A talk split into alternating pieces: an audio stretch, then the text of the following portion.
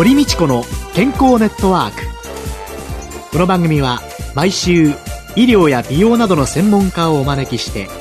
私たちの健康のために役に立つお話を伺う健康生活応援番組です。エビデンスサプリメントとマヌカハニーで健康な毎日をお届けする「コサナの提供」でお送りします。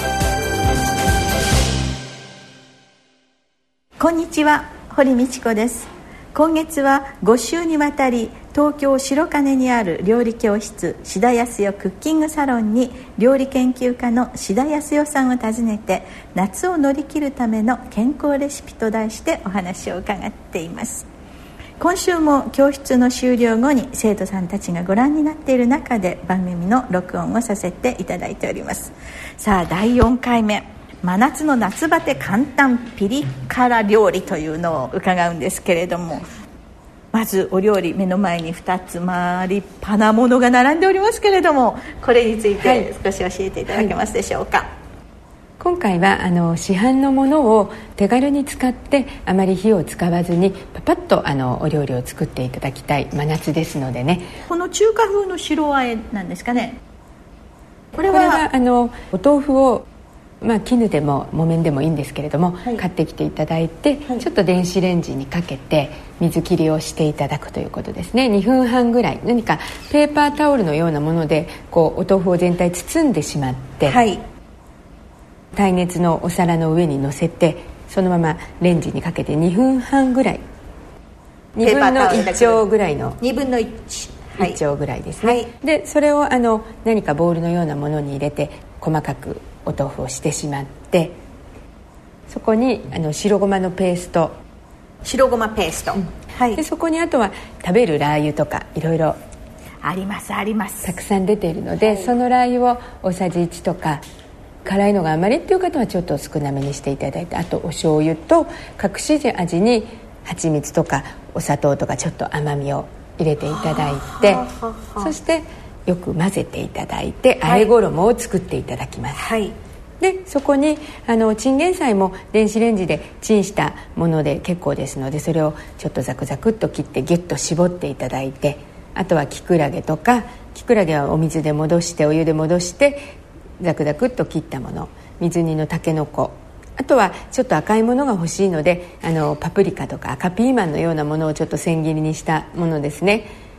それを全部合わせてあえる。で出来上がったものがこちらにあるというのでちょっといただいてしまいます、はい、もう。最後にちょっと辛いかもしれないので。ごま油も入ってあごまペーストもがそうであとラー油にもねごまが入っていますので、すごい香りがいいですよね、うん、これは私もすごく大好きでいろんなあのアレンジができるのでお好きな残ったお野菜でやっていただければいいと思うんですね。台所で熱中症を発症する人っていうのが結構いらっしゃるという中で、はい、電子レンジチンチンでいけるっていうのは本当にいいですよね、はい、で特に気をつけなきゃいけないこれだけはちょっとやっちゃいけないよなんていうのはあります？別にないと思うんですけどあのその水切りの時間をあまり長くしてしまうとお豆腐がボソボソになってしまうのでその余分な水分を水切りするということで電子レンジにかけてるわけなので、はい、あんまりこう火が入ってしまうと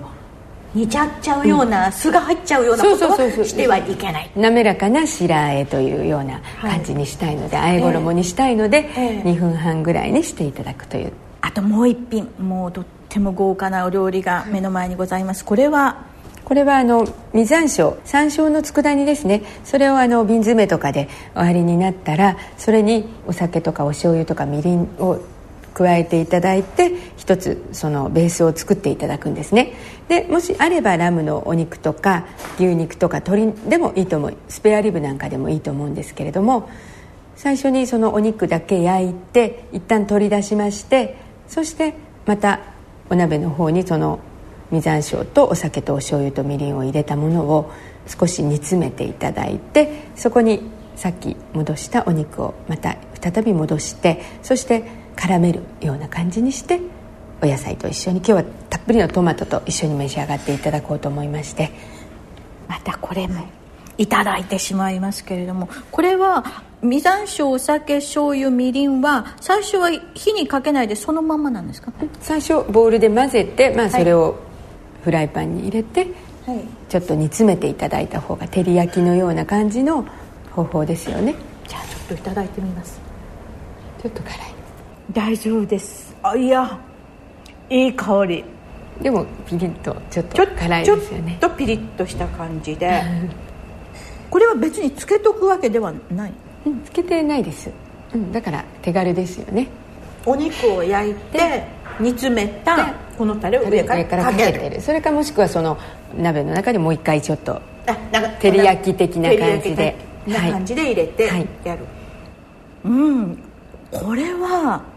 何にでも合うソースですね。そうですね。お魚でも大丈夫だと思います。そうですよね、うんうん、割と淡白なお魚なんかにいいかもしれませんよね、うんうん、いいと思います。であとなんか白いご飯とか、ええ、召し上がっていただくともうすごくご飯が進んでしまいますよね。食欲のない夏にも。ご飯が美味しいでしょうね。でもこの実山椒と酒醤油みりんっていうことになってきてこの煮詰めたものって例えばしらすなんかと一緒にあれしてると、うん、あの京都のそうですね。ね、うんうん、ああいうものにちりめん的な、ね、ちりめん山椒みたいなものに、ね、全部いけますよね、はい、似てますよね。お味がね。ちょっとここにちりめんがここにちりめんが入れば。いますよねでも考えたらちりめんじゃなくて何だっていいんですよね、うん、この山椒っていうのはやっぱり食欲増進とか、うん、そうですね。なんかやはり独特のこの香りがと辛さっていうのがなんか成長作用とかそういうのにいいということなので胃などのあのちょっと疲れた時なんかにも取っていただくといいという。そうですよね。だってこの山椒のピリッとした辛さっていうのは思わず唾液とかね、うん、なんかがいっぱいボワって出てきますから、うん、ですね、ですからその胃の消化力も高まるでしょうしね、うん、食欲がない時でもえー、夏にお肉っていうような時でも、ね、これだったら食べれますよね、えー、いただけますよね、はいそしてあとその最初にご紹介いただいた白ごまペーストですよね、はいはい、これなんかもやっぱり夏だと油物ってあんまり、うん、取りたくないですよね。ね取りたくないですけれども、うん、ごまは油いっぱい 含んでいて、は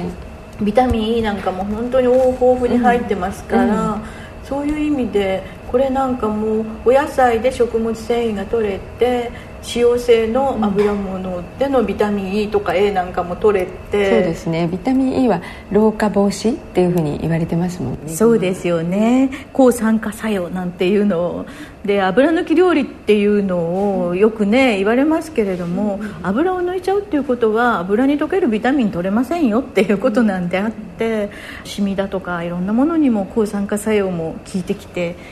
いいなっていうふうにね思って見ておりましたけれどもなんかのね白あえっていうとね子供の時のイメージがありまして、うん、母親がですねこうすり鉢でお豆腐こうやってやって、うん、お砂糖入れながら味整えて、そこにほうれん草だけ入れるっていうねそれだけがね、ワンパターンのように繰り返された料理で、ね、白あえって聞くとねいらないって思ってたんですけれども今日はこんなおしゃれな白あえをいただいて、はい、あの本当に幸せだなというふうに思いました。ちょっと試してみていただければというように思います、はい今週は東京白金にある料理教室志田康代クッキングサロンに料理研究家の志田康代さんを訪ねて夏を乗り切るための健康レシピと題してお話を伺いました。来週もよろしくお願いします。よろしくお願いいたします。健康な毎日を送るために気をつけていることはありますか？自分の健康は自分で守る時代です。科学に裏付けされたサプリメント大自然の恵みマヌカハニー。あなたの健康に貢献したいと願っています。私たちはコサナです。小佐のワンポイント情報のコーナーです。今月は料理研究家志田康代さんのお料理教室志田康代クッキングサロンからお送りします。小佐の社長の鴨井和文さんです。よろしくお願いします。よろしくお願いします。今週はなんか山椒の効いたお肉というのを食べられていましたけれども私も山椒の辛さというの大好きなんですが夏にはやっぱこういう辛いものっていうのはあの唐辛子なんかもそうですけど体にいいいい食材っていうことになりますよね。そうですよね。やっぱりこのねピリッとしたこの辛さっていうのが食欲増進にいいですよね。であの山椒の中に含まれているのはあの芳香精油って言ってその香り？香りが良い。それからなおかつちょっと辛みもありますのであの消化管の運動を良くするんでしょうね。私もよく知らなかったんですけどね漢方薬で見てみるとね大腱中糖なんていうのにこの山椒入ってるんですよね、はい、でこの大腱中糖ってやっぱりね下部消化管というか腸の動きが悪くなった人とか、はい、あとあのいわゆる便秘傾向の強い人なんかに使うそんな漢方薬なんですねそんなものの一つとして、まあ、山椒が入っておりますので、えー、こういうようなものがあの普通の食材として日常の生活の中に使うといいでしょうね。辛いっていうと日本ではあの山椒よりも唐辛子の方が圧倒的に多分あの一般的なイメージだと思うんですけど大体同じような感じの効果っていうんですかね。あのイメージでよろしいですかね。そうですよね。なんかね昔のはねこの山椒の抽出した液体をね塗ってあの血流改善に使ったりとかっていうことがあると、うん、カプサイシンという唐辛子のね、ねはい、あれと同じような感じなのかなというふうにも思いますけれどもあの昔からやっぱりね巧みに使ってたんだなって思いますね。あの七味唐辛子の中にも。入っていたりとかあとうなぎにも山椒の粉かけますでしょ？そうですねはい。うなぎに山椒が合うのかそういうものを使うことによって胃もたれとかそういうのをなくす消化管の運動を良くするようにあれしてたのかあの昔からの知恵ってっていうんですかね。食事の組み合わせのうまさですよね。そうですよね。お肉とパイナップルを組み合わせたりとかっていうのと同じで。ねそうですそうです。肉のねあのに対する消化酵素を含んでいるっていうようなものを作ったりパイナップルが入った豚肉なんて私はありえないとかって思ってたんだけれども。そういうその組み合わせっていうのは昔から生活の知恵の中で科学的には知らなかったんでしょうけどね。まあ、美味しいとか、えー、バランスのいいとかということと合わせてうまくこう成り立っている料理の中のうまい組み合わせということなんでしょうかね。ね本当に知らない先人の知恵っていうんですかね案外科学的医学的に理にかなってるものっていうのがいっぱいあるんじゃないかなというふうに思いましたね。小佐ワンポイント情報お話は小佐社長の鴨井和文さんでした来週も料理研究家志田康代さんのお料理教室志田康代クッキングサロンからお送りします。